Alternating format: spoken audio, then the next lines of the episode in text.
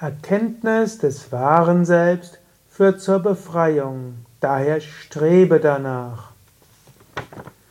Kommentar zum 224. Vers von Vivekachudamani.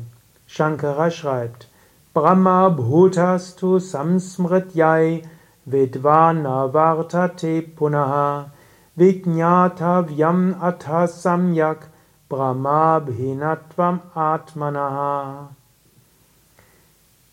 Wer die Selbstverwirklichung erreicht hat und damit Brahman erfahren hat, kehrt nie wieder in den Kreislauf der Geburten zurück.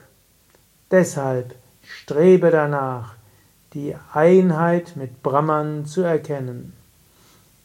Brahma Bhutaha, wer ins Absolute eingegangen ist, der na wird nicht zurückkehren, avartate, nicht zurückkehren, wieder, er wird nicht wieder zurückkehren.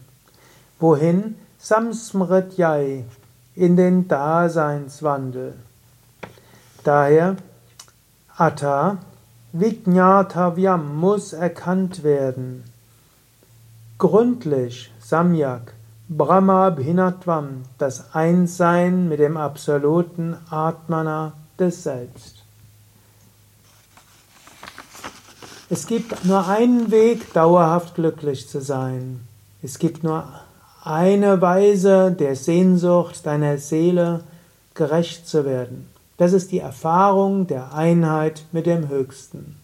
Ob du es als Erleuchtung bezeichnest, als Befreiung, als Gottverwirklichung, Selbstverwirklichung, spielt letztlich keine Rolle. Du bist das unsterbliche Selbst. Lebe das, erfahre das, spüre, ich bin das unsterbliche Selbst. Das ist das Ziel deines Lebens. Und es ist wichtig, dass du dir das immer wieder bewusst machst. Diese Verwirklichung allein ist das, wonach du in der Tiefe strebst.